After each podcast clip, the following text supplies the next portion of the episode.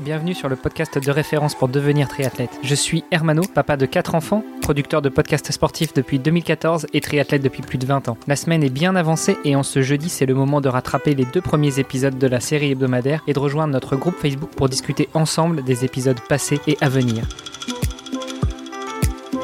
Salut les sportifs, c'est Armano et vous êtes dans l'épisode de jeudi du podcast Devenir triathlète. On continue avec notre invité Mathieu Muller. Salut Mathieu. Salut Armano, salut Olivier. Et euh, effectivement, mon compère de podcast Olivier que je ne présente plus, mais euh, aujourd'hui j'ai inversé l'ordre de présentation. Donc euh, salut Olivier. Salut Armano, salut Mathieu. On l'aura compris, tu, tu œuvres dans le domaine de la lutte contre le dopage. Et, et, justement, à ce titre-là, je voudrais qu'on revienne bah, déjà sur le dopage.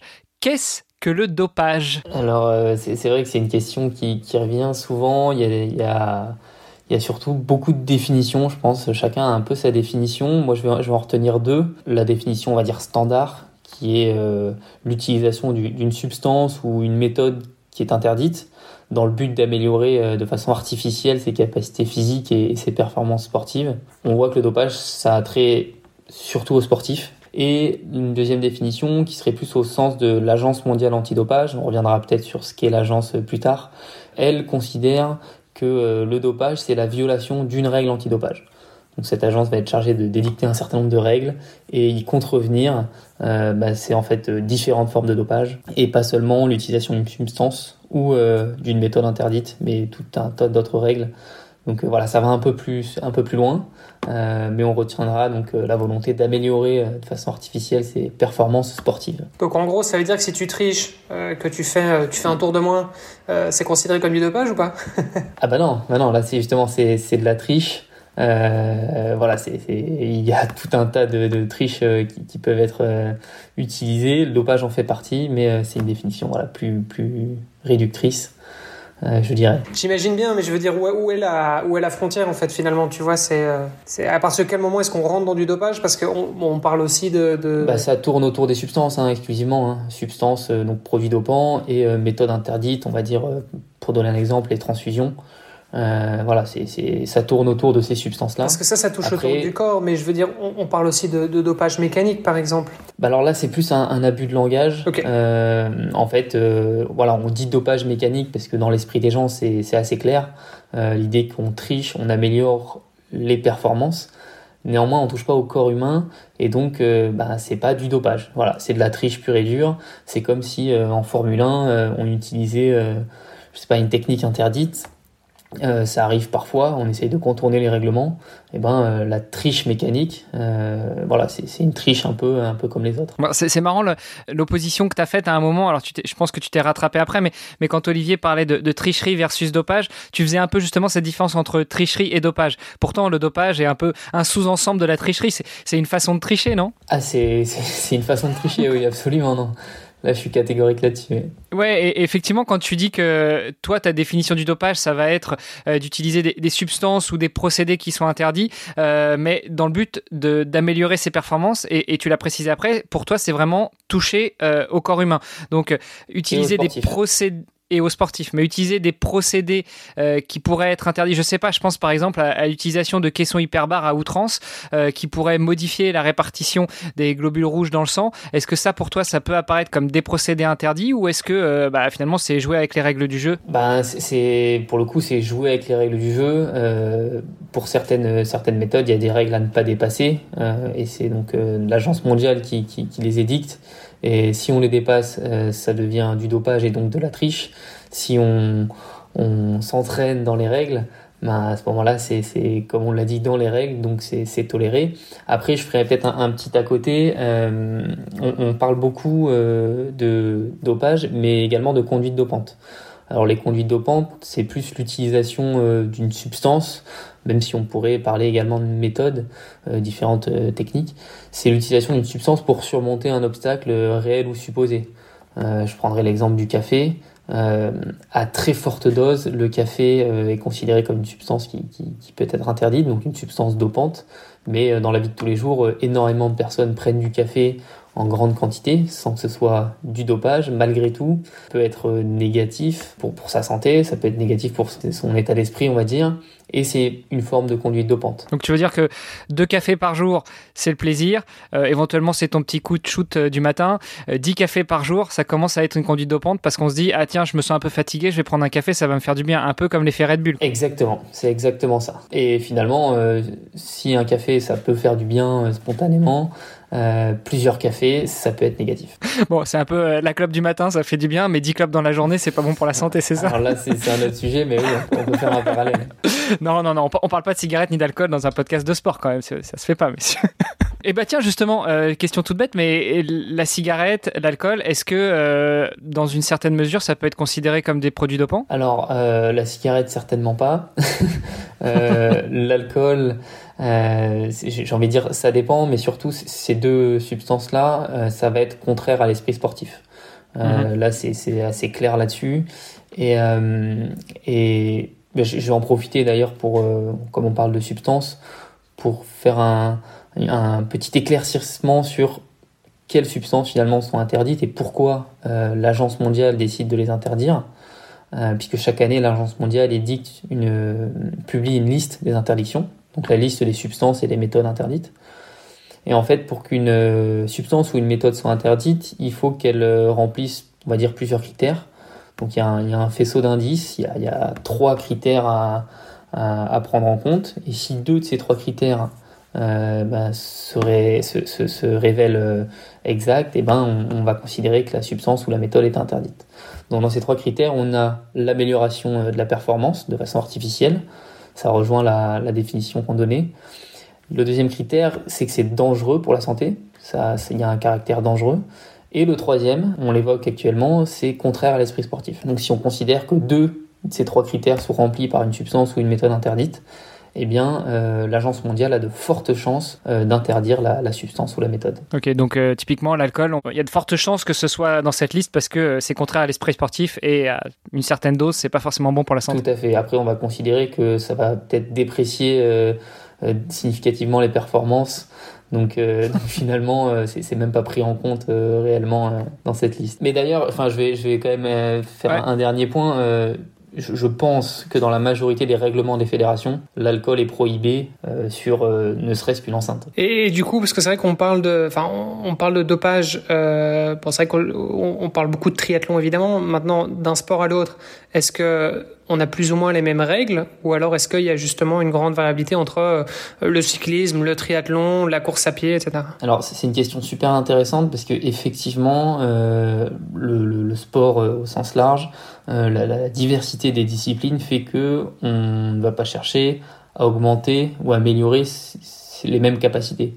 Effectivement, un triathlète, un, coureur de fond, un cycliste, bah, ça va être sensiblement la même chose, mais euh, un tireur à l'arc, quelqu'un qui ferait du, tir sportif, euh, on est sur des réalités totalement différentes. Et donc, quand on prend la liste des interdictions, il y a différentes spécificités, euh, différentes classifications, et donc certaines, certains types de substances vont être interdits pour certaines disciplines. donc, par exemple, des tranquillisants pour qu'un tireurs sportifs euh, soient euh, apaisés euh, face, enfin, sur le stand de tir vont être considérés comme des substances dopantes et interdites notamment en compétition, ce qui, ces mêmes substances ne seront pas forcément considérées dans une discipline comme comme le triathlon. Et donc, du coup, les, caractéristiques du triathlon, ce serait quoi? Alors, ce serait sans, vouloir donner de mauvais exemples, évidemment, c'est pas le but, mais plutôt, en, justement, si on veut mettre en avant les choses à ne pas faire euh, pour les triathlètes qui nous écoutent, ce serait quoi Moi, j'ai envie de dire, c'est respecter euh, la, la, liste des Non, bien sûr, mais je veux dire, c'est quoi les On parle beaucoup de dopage dans le cyclisme, par exemple. c'est vrai que c'est un sport qui était, enfin, le, le, dopage dans le cyclisme a été très médiatisé.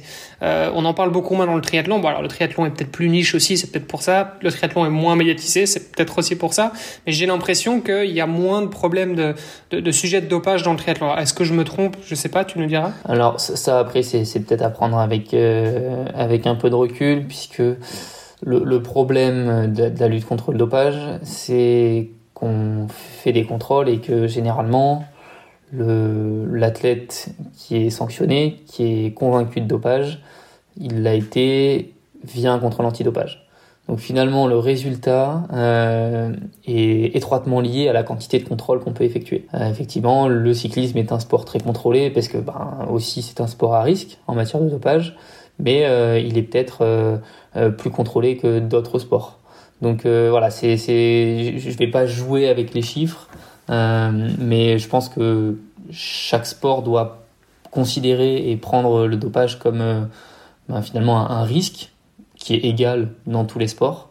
Et, euh, et ben, c'est vrai que si, on, si on parle du triathlon, du cyclisme, de la course de, fond ou du demi-fond, on va être sur euh, le même type d'effort. Donc finalement, les risques sont, similaire pour euh, chacun de ces, sports. Alors, on parle beaucoup de sport, euh, mais il y a une question qui me titille aussi, c'est euh, ce fameux e-sport, le sport électronique. Est-ce que est-ce qu'il y a du dopage aussi dans l'e-sport? Premièrement, oui, effectivement. donc l'e-sport est une activité dans laquelle ben, des gens vont chercher à améliorer de façon artificielle leur, leur capacité euh, et leur performance. Par contre, donc on pourrait dire, euh, bah, effectivement, euh, ces, ces, ces, athlètes, puisqu'on les considère de plus en plus comme des athlètes, ont une forme de conduite dopante. Toutefois, l'e-sport n'est pas aujourd'hui considéré en France comme un sport.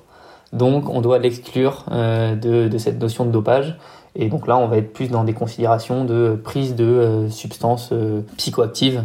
Euh, et donc voilà, on, doit les exclure du dopage, même si on est sur des comportements similaires. Attends, et quand tu parles de e-sport, juste pour, pour éclaircir un petit peu.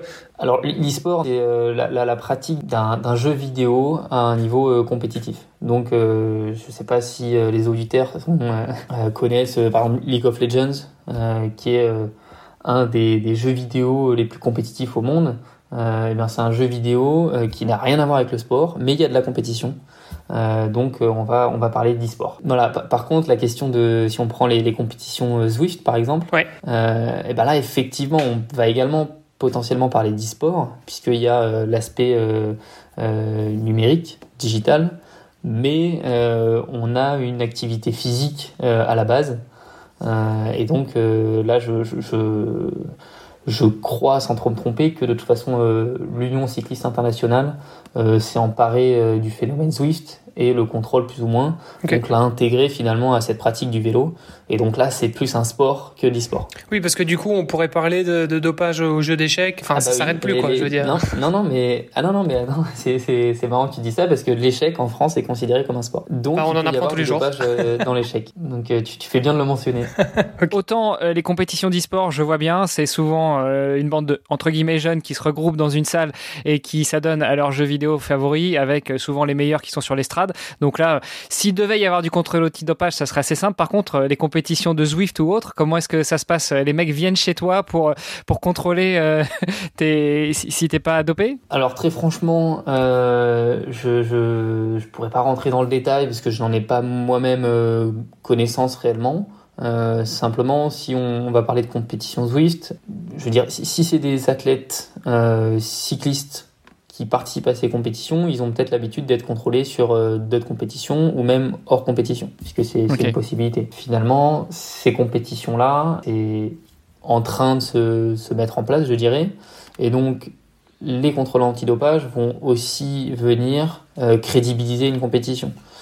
Et mhm. généralement, euh, c'est l'organisateur qui va être chargé de mettre en place un programme de contrôle pour s'assurer que sa compétition et bien finalement euh, correspond aux, valeurs du sport et, euh, se, réalise dans un cadre dans lequel il, n'y aurait pas de dopage une fois qu'on a dit ça, euh, bah c'est, c'est, c'est, je, je peux pas, je peux pas dire précisément euh, sur les championnats du monde de Zwift si les athlètes sont, sont contrôlés. D'autant que euh, sur une discipline comme celle-ci, il y a aussi bah, finalement tout ce qui entoure euh, le calcul de, des puissances et du poids de l'athlète euh, qui doit également être contrôlé. Donc je pense que comme la discipline est relativement nouvelle, pour l'instant, euh, je pense que les, instances qui s'occupent de Zwift cherchent davantage à traquer les athlètes qui mentiraient sur leur poids et, la puissance de leur capteur que sur le dopage. Mais, sans nul doute que l'UCI, si elle s'empare du sujet, euh, creusera la question. Alors on parle de dopage, on parle de sport, euh, on a parlé plutôt de la définition du dopage et des conduites dopantes. Euh, il y a quand même une tu en as parlé, une organisation qui chapeaute tout ça, c'est l'Organisation mondiale de lutte contre le dopage.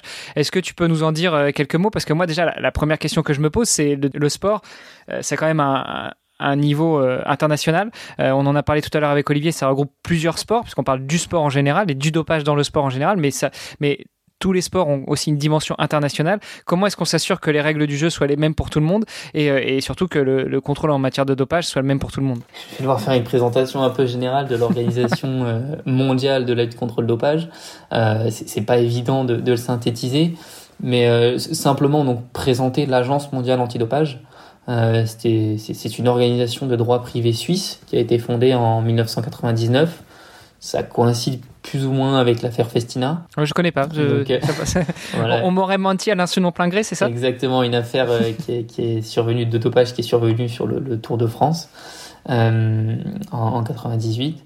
Et donc cette agence mondiale antidopage qui a été financée au départ par le CIO, le Comité international olympique, et très vite les gouvernements s'y sont associés. Les instances de décision de l'AMA sont composées de représentants du mouvement sportif et des gouvernements. Et c'est une agence qui va être chargée de bah, promouvoir, coordonner et superviser la lutte contre le dopage dans le sport au niveau international.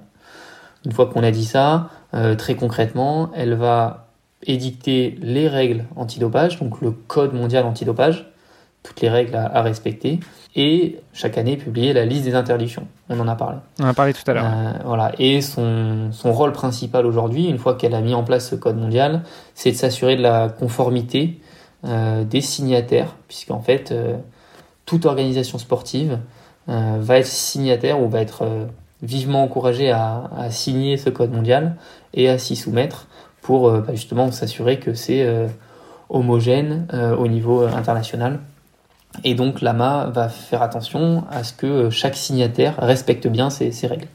Et Alors attends, euh, quand tu parles d'organisation sportive, tu veux dire d'organisation à l'échelle des, fédérations nationales ou, euh, ou même euh, on descend jusqu'au petit club de campagne qui va être une organisation sportive? Quand je parle de ces organisations, généralement c'est donc les fédérations internationales qui vont contraindre les fédérations nationales par, par voie de conséquence et donc les, petits clubs euh, ensuite qui seraient affiliés à ces fédérations.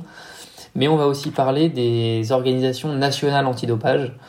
Donc euh, ça c'est dans chaque euh, dans chaque pays finalement une organisation qui est censée être autonome, qui doit être autonome, va être chargée de mettre en place un, un programme de contrôle antidopage. En France c'est l'agence française de lutte contre le dopage, que ce soit les fédérations ou euh, ces organisations nationales, eh bien, elles doivent euh, respecter euh, le code mondial si elles en sont signataires et donc s'y conformer.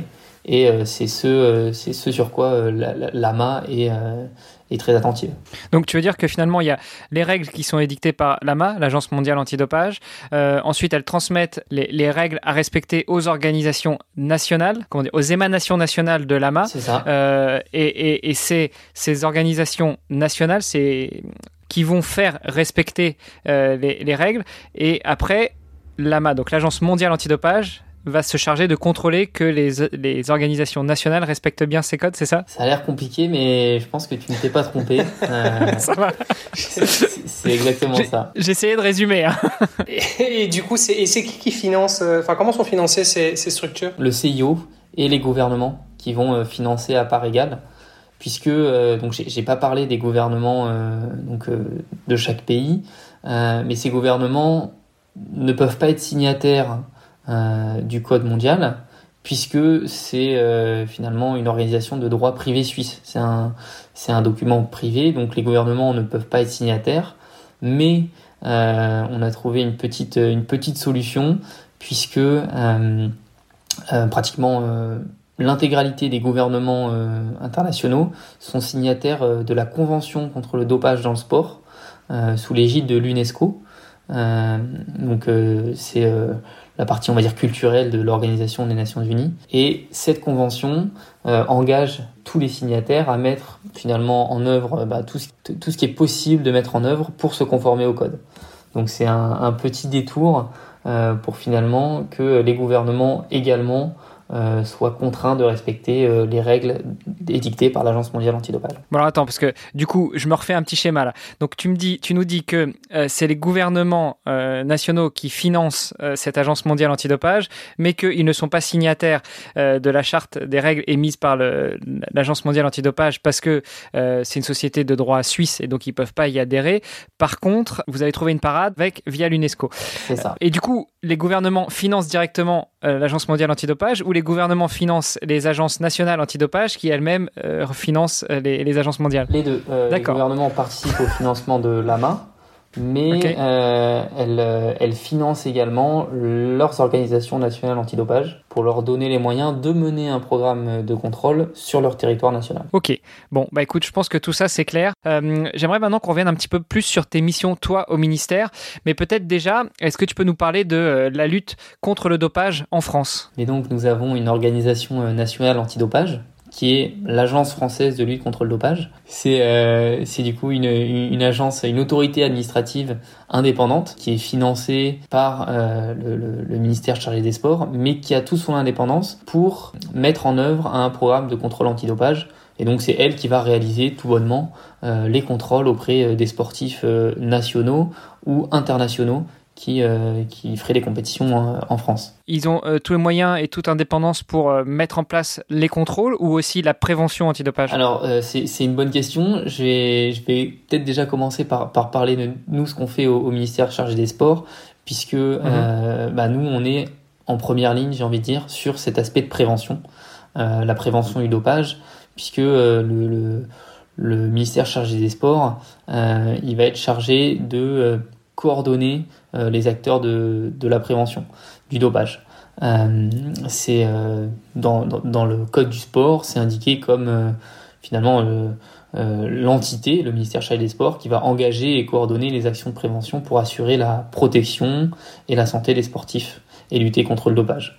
Toutefois, depuis, depuis cette année-là, 2021, l'Agence française de lutte contre le dopage euh, qui doit se conformer au code mondial antidopage. Elle doit se conformer au code mondial qui, depuis 2021 euh, et sa nouvelle version, oblige euh, les organisations nationales antidopage à mener un programme d'éducation. Donc la FLD a également des missions d'éducation qui peut s'entendre aussi comme de la prévention. Et troisième volet, la lutte contre les trafics, qui est pour le coup le rôle des services de police et de justice en France, qui a donc à sa charge euh, bah, de lutter contre les trafics de, produits euh, donc stupéfiants et dopants.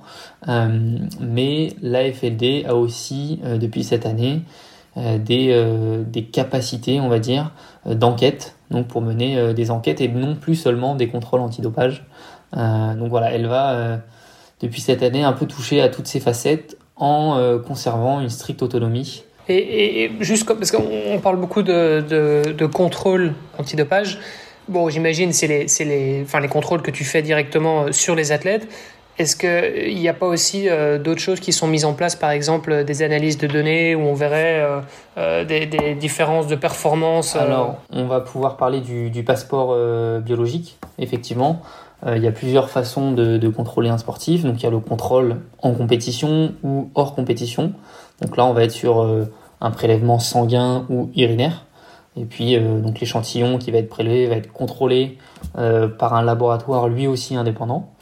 Et puis, il y a également le passeport biologique. Donc là, on va, pour certains sportifs, uniquement les sportifs, on va dire, à risque, de très très haut niveau, et pour lesquels on va avoir une attention particulière, eh bien ces sportifs, on va conserver leurs données de leur contrôle pour finalement essayer de suivre euh, dans le temps l'évolution de certaines données euh, biologiques pour ben, finalement voir euh, si c'est conforme à certains critères et si c'est aussi conforme aux, performances réalisées. Et donc ça veut dire que les athlètes sont obligés d'accepter de, en fait qu'on garde ces données Parce que j'imagine avec tout ce qui est GDPR notamment, ça doit être un peu un enjeu, non ou, pas trop? Non, effectivement, c'est un enjeu. Euh, après, ben, forcément, un sportif, quand il s'engage dans une carrière de sportif, il, va, il a des droits, c'est évident, mais il a aussi des, obligations, des devoirs.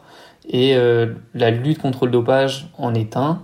Je pense que c'est euh, peut-être un des devoirs les, les, plus importants si on veut évoluer dans un sport propre. Et donc, la majorité des, athlètes doivent s'y conformer. On pourrait parler, bon, bien sûr, là, la conservation des données, mais pour le, passeport biologique, mais on peut parler aussi de l'obligation de localisation des sportifs, puisque certains sportifs, encore une fois, qui sont considérés comme soit très performants, soit suspects, peuvent intégrer ce qu'on appelle la, liste des sportifs en France, donc ce sera de la FLD, et une attention particulière euh, leur sera euh, réservée, et ils doivent indiquer euh, finalement chaque jour un horaire et un lieu sur lequel ils pourraient être contrôlés. Je parlais des contrôles hors compétition, ça s'inscrit dans ce cadre-là. Donc c'est très très contraignant hein, pour un sportif. Il y a beaucoup d'expériences, on va dire assez négatives pour les sportifs, puisque c'est pas nécessairement à toute heure, mais bon, c'est récurrent malgré tout, je pense que c'est il faut il faut en passer par là pour euh, pour avoir un, sport propre ou euh, du moins le plus le plus propre possible. Ok, mais ça ne concerne que effectivement, enfin comme tu dis, les athlètes de, de, très haut niveau. Euh, tout à fait. En France, c'est 300 sportifs. D'accord. c'est déjà beaucoup, hein.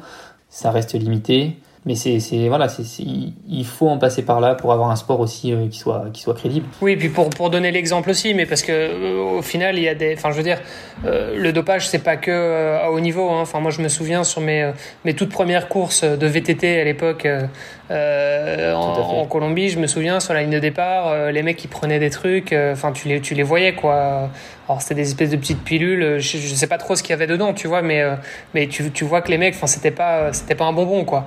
Donc euh, et, c'est des trucs que tu vois, alors que c'est des mecs qui euh, qui roulent pas non plus, ils font pas des perfs, enfin tu vois, c'est les mecs font pas des podiums ou quoi que ce soit, hein, mais c'est courant. Non mais c'est très intéressant parce que effectivement le dopage ça va toucher tout simplement tout le monde. Euh, on, parlait de conduite dopante, ça va toucher même euh, la société dans son ensemble. Et nous, au ministère chargé des sports, notre mission, c'est aussi de s'adresser voilà, à toute cette frange de la population. Et euh, donc je l'ai dit, on s'intéresse particulièrement à la prévention du dopage, même si du fait qu'on soit qu'on finance l'action de la FLD, du fait qu'on soit aussi un intermédiaire et qu'on puisse échanger avec les, services de police et de justice, notre activité principale, c'est euh, la prévention, prévention du dopage en mhm. France, et donc c'est pour euh, ben, l'intégralité de la société française. Et ça, ça s'explique, enfin ça se concrétise dans un plan national de prévention du dopage et des conduites dopantes dans les activités physiques et sportives. Donc c'est vraiment euh, voilà à la fois l'athlète de haut niveau, mais également l'athlète non licencié qui ferait simplement de la marche ou qui irait dans une salle de sport, donc qui serait une structure privée, euh, donc voilà, on, va essayer de toucher euh, tout le monde, puisque encore une fois, tu l'as très bien dit, le, dopage n'est pas euh, un problème, uniquement de, de, triche, de compétition, mais c'est euh, aussi et avant tout un problème de, de santé publique. Et, est-ce que euh, vos actions de prévention, elles s'intègrent aussi dans les écoles, notamment, euh, je sais pas, on parlait de, de l'athlète de haut niveau ou de l'athlète de milieu de peloton, mais est-ce que ça peut aussi concerner le petit Luc, 12 ans, qui rentre au collège et puis qui se dit, tiens, je me prendrais bien un, shot de, de ventoline aujourd'hui avant d'aller faire ma, mon cross de l'école parce que papa, il a dit que je respirerais mieux. Absolument, on essaye de, de, toucher tout le monde et, et bah, d'autant plus là en, en France, euh, on s'est rapproché euh, du ministère euh, de l'Éducation nationale. Avant, on était un ministère des sports. Maintenant, on est rattaché à l'éducation nationale, donc on travaille d'autant plus avec ces publics scolarisés. Et, je pense que c'est voilà, essentiel puisque avec en plus les Jeux paralympiques les Jeux olympiques et paralympiques de, Paris en 2024 qui approchent, on a envie de promouvoir le sport en France. On a envie de, montrer bah, que c'est bien de faire du sport, mais il faut aussi associer les bons messages et donc euh, éduquer entre guillemets euh, nos, jeunes générations à pratiquer un sport qui soit bon pour eux, euh, qui soit intègre. Et, donc effectivement, on, essaie de toucher au maximum ces, ces publics-là, mais également l'encadrement. Hein. ça passe par les professeurs, ça passe par les parents. donc voilà, on, on, vise assez large puisqu'on considère que ça doit, ça concerne tout le monde. Euh, et on le fait avec une multitude d'acteurs euh, donc euh, en France qui s'occupent de, la prévention. Et donc c'est pour ça que je, parle d'un rôle de, coordination de, ces différents acteurs. Puisqu'on peut pas tout faire nous-mêmes on s'appuie sur énormément d'entités et, d'acteurs motivés. Et quand tu parles de communication, du coup, c'est quoi les, axes principaux? Enfin, je veux dire, si tu parles par exemple, tu le disais à des, enfants ou en tout cas des, des jeunes qui, sont, euh, qui sont à l'école, par exemple, euh, vous, leur, vous leur dites quoi exactement? Vous leur dites le, dopage, c'est pas bien. vous leur dites bah, regarde les effets que ça peut avoir à ton corps. Enfin, tu vois, c'est quoi, les, c'est, quoi le, le, positionnement que vous avez à ce niveau-là? Alors, on, on, essaye de ne pas être trop normatif, moralisateur. je pense que c'est, voilà, c'est l'écueil principal à éviter. Euh, pas avoir une vision trop manichéenne, dire euh, c'est tout blanc, c'est tout noir. Euh, L'athlète qui, qui prend, qui consomme des produits dopants, qui va être voilà, suspendu pour dopage, c'est forcément un tricheur. Bon, effectivement, il a triché, mais il avait peut-être certaines raisons qui ont fait qu'il en est arrivé à, tricher. On, peut parler aussi de la prise de produits stupéfiants certains publics sont peut-être euh, plus amenés à consommer ce type de substance parce qu'ils évoluent dans un cadre particulier. Donc quand on s'adresse à des très jeunes publics ou à des, jeunes publics, on va insister énormément sur euh, les compétences psychosociales, c'est-à-dire ben, tout bonnement leur dire qu'il y a une réglementation, mais que surtout il faut parvenir à être en mesure de faire ses choix, ses propres choix. Une fois qu'on connaît la réglementation, il faut surtout faire les bons choix, être en mesure de faire les bons choix, donc être attentif euh, à son environnement, euh, pas forcément écouter euh, quelqu'un qui aurait de mauvaises intentions, etc. Donc on va essayer au maximum de dégager du, dopage et de, vraiment de l'idée de substance, etc., de rentrer dans des, des considérations trop techniques, mais on va insister sur les compétences psychosociales puisqu'on s'intègre quand même dans un parcours éducatif pour l'enfant. Puis, puis on, parle de l'enfant là, mais on pourrait parler de tous les autres publics. L'idée, c'est quand même d'avoir un discours différent selon les publics pour qu'il soit le, plus pertinent possible. Oui, parce qu'à la limite, l'enfant, il va, il va t'écouter, il va, voilà, et l'adulte, euh, bon, il a une certaine maturité, je pense qu'il peut comprendre. Après, euh, il y a aussi le public un peu entre les deux. Les adolescents, j'imagine que c'est un peu plus difficile. L'âge rebelle, euh, on lui dit tu peux pas faire ça, c'est probablement la première chose qu'il va vouloir y faire. non, non, c'est évident. C'est chaque public doit être pris différemment. Et euh, c'est pour ça qu'on se repose aussi sur des, sur des spécialistes, hein, euh, des psychologues du sport, euh, des, des, des, gens qui ont cette, cette capacité, cette compétence pédagogique pour ben, élaborer un discours qui soit le plus pertinent, le plus efficace et encore une fois, le moins moralisateur possible, puisque c'est contre-productif. Et vous travaillez par exemple avec des, des, influenceurs ou des trucs comme ça, enfin des trucs un peu... Euh... Alors non, euh, non, c'est pas quelque chose qu'on fait nous au niveau du, du ministère chargé des sports. Euh, après, j'ai pu, euh, pu le proposer euh, à certains de nos partenaires, euh, mais malgré tout, c'est je pense que c'est un milieu qui est encore un peu réticent et puis ça reste un sujet relativement j'ai envie de dire touchy. Donc euh, c'est difficile de s'associer à un influenceur, de, vraiment bien le cibler pour parler de ce sujet-là. Euh, mais euh, je pense qu'aujourd'hui, malgré tout, les meilleurs influenceurs de, la lutte contre le dopage, c'est les sportifs eux-mêmes. Et donc on, on, se repose très très largement sur eux, que ce soit des sportifs qui n'auraient jamais été contrôlés ou des sportifs qui auraient été contrôlés et qui ben, ont euh, finalement euh, fait leur période de suspension et puis sont revenus à un très bon niveau. Euh, sans, sans se, se, doper pour Ou sans se faire attraper. Non, non, c'était mauvais. c'était une mauvaise langue. J'étais mauvaise langue. Non, mais ça, ça c'est mauvais, mais ça prouve aussi que, bah, effectivement, c'est difficile de se fier euh, aux athlètes, mais euh, c'est la vision pessimiste de la chose, puisque malgré tout, nous, on œuvre pour justement que cette confiance ne soit pas, brisée.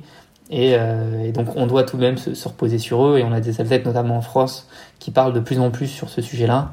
Euh, et qui ont euh, toute légitimité à, en parler. Euh, tu nous as parlé de la FLD, donc l'Agence française de lutte contre le dopage, qui intervient dans le contrôle des sportifs lors de compétitions en France. Est-ce que la FLD est aussi compétente pour contrôler les sportifs français lors de compétitions à l'étranger ou lorsque ces sportifs français reviennent de compétitions à l'étranger? La FLD, normalement, euh, n'a pas vocation à contrôler les sportifs français sur des compétitions à l'étranger, puisque généralement à l'étranger, donc les compétitions sont organisées bah, par, un, par une organisation sportive qui elle-même va euh, définir son programme de contrôle sur sa compétition. Euh, donc par exemple aux Jeux Olympiques, c'est le, comité d'organisation de Tokyo 2020 qui a créé un programme de contrôle.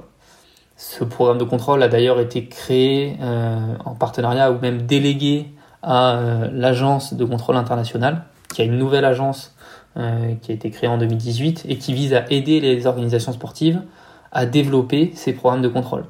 Puisque une organisation comme la FLD, ben, finalement, c'est son, son travail, donc elle en a l'habitude, mais une organisation sportive n'a peut-être pas les codes euh, et n'a peut-être pas euh, la compétence pour créer un programme euh, qui soit le plus efficace. Toutefois, pour revenir à ta question, la FLD est en capacité de contrôler un sportif français à l'étranger, en tenant évidemment au courant l'organisation nationale locale, euh, mais euh, elle peut euh, tout à fait décider que le sportif qui est en stage, par exemple, à l'étranger, présente un risque de se doper hors compétition pendant, pendant une phase d'entraînement, et donc elle peut être amenée à se déplacer sur place pour effectuer un contrôle et elle en a euh, la possibilité. Elle en a la possibilité, mais est-ce qu'elle en a le pouvoir si c'est dans un pays étranger? Je sais pas, je pense à une histoire qui a un peu défrayé la chronique euh, il y a quelques mois avec une, euh, une marathonienne française qui a été contrôlée, je sais plus, au Maroc ou en, Tunisie, et ça avait un petit peu défrayé la chronique. Bah, c'était effectivement, hein, c'était au Maroc, et la FLD était, avait tout à fait le droit d'aller la contrôler sur place. Elle a tenu informer l'organisation nationale antidopage marocaine. Euh, elle a pu effectuer ou tenter d'effectuer le contrôle. Euh, donc elle avait, euh, elle était dans son bon. Ok. Et, et, ça justement, ça m'amène à la question suivante avant qu'on passe à, la dernière question pour aujourd'hui, parce qu'on a encore fait un, bel épisode. Euh, Est-ce que les, les, agences nationales antidopage, donc reprenons l'exemple de la FLD qui va contrôler une sportive française au Maroc, est-ce qu'ils ils ont des, des, échanges de bonne qualité avec les autres agences nationales, voire avec les autres gouvernements pour pouvoir effectuer ces contrôles, ou de temps en temps, suivant les pays, c'est un peu tendu Ça, il faudrait, il faudrait leur demander. Il faudrait leur demander, mais je doute pas qu'il y, a une très forte coopération hein, de toute façon internationale. Qui plus est. Je pense qu'à la limite, les tensions, c'est peut-être plus entre justement les athlètes et les, les, contrôleurs, j'imagine. Oui, enfin, si, si on, peut peut-être, mais surtout. Euh, euh, finalement, contrôler un sportif national, que ce soit à l'étranger, ça reste, on va dire, de l'entre-soi. Euh, donc finalement, l'organisation nationale du pays dans lequel se trouve l'athlète n'a que peu de raisons de refuser. Euh, alors on parle justement d'international. Euh, tu as glissé le mot tout à l'heure de Paris 2024. Qu'est-ce que ça change pour la FLD et comment est-ce qu'on se prépare à la lutte antidopage pour Paris 2024 et éventuellement à la prévention en vue de Paris 2024 bah, Vaste sujet. L'idée, c'est simplement de se dire qu'on a une opportunité pour bah, promouvoir le sport en France, pour promouvoir une pratique euh, sportif qui soit saine et intègre. Donc euh, forcément, on est un peu plus sous pression, euh, notamment avec le nouveau code mondial pour la mise en conformité du droit français à ce nouveau code mondial et la mise en conformité de la FLD à ce nouveau code mondial. C'est désormais chose faite, donc on va être en mesure et la FLD va être en mesure de déployer son programme de contrôle. Elle va monter en puissance au fil des années pour atteindre ben, une, quantité de contrôle euh, qui soit suffisante au moment des jeux. Euh, donc euh, voilà, ça va être une montée en puissance. Nous, au ministère, l'idée, ça va être de ben, continuer à coordonner tous ces acteurs de la prévention qui vont forcément être très motivés avec cet objectif de Paris 2024.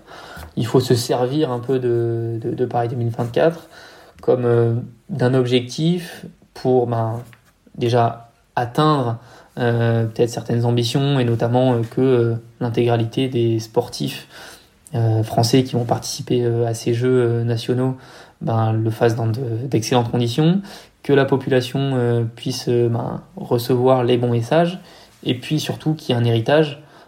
C'est un des mots, un des, un des mots très forts de, de l'organisation de cet événement, c'est qu'il faudra qu'il reste quelque chose. Donc tout le travail qu'on va faire là pendant les trois ans, pendant l'Olympiade, il faudra que ça puisse rester dans euh, l'imaginaire collectif et la conscience collective pour que ben, la société euh, puisse pratiquer du sport dans, euh, dans de bonnes conditions et sans risque pour sa santé. Wow, bah, je pense que c'est une très belle conclusion pour l'épisode d'aujourd'hui, messieurs, non? Bah, Écoutez, moi, si ça vous va, ça me va. Et, et j'ai hâte qu'on qu'on prolonge la discussion sur le triathlon parce qu'on n'en a pas beaucoup parlé aujourd'hui, mais j'espère qu'on fera tout ça demain. Eh ben écoute, c'est ton programme pour demain. Merci beaucoup Mathieu pour toutes ces précisions. On revient là-dessus.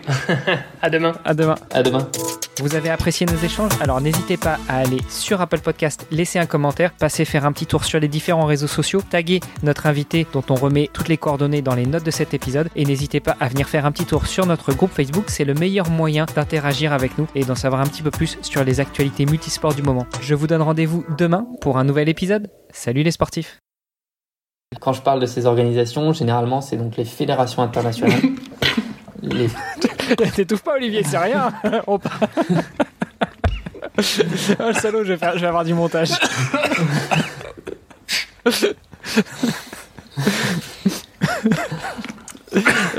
tout de suite, on parle de dopage, tu t'étouffes. Non, mais franchement. vas-y, vas-y, Mathieu. Tu, tu, veux reposer ta question, euh, Hermano? Non, non, je m'amuserai à faire du montage, t'inquiète pas, il n'y a pas de problème. ok. Non, donc, quand on parle d'organisation euh, sportive, effectivement, c'est donc les fédérations internationales.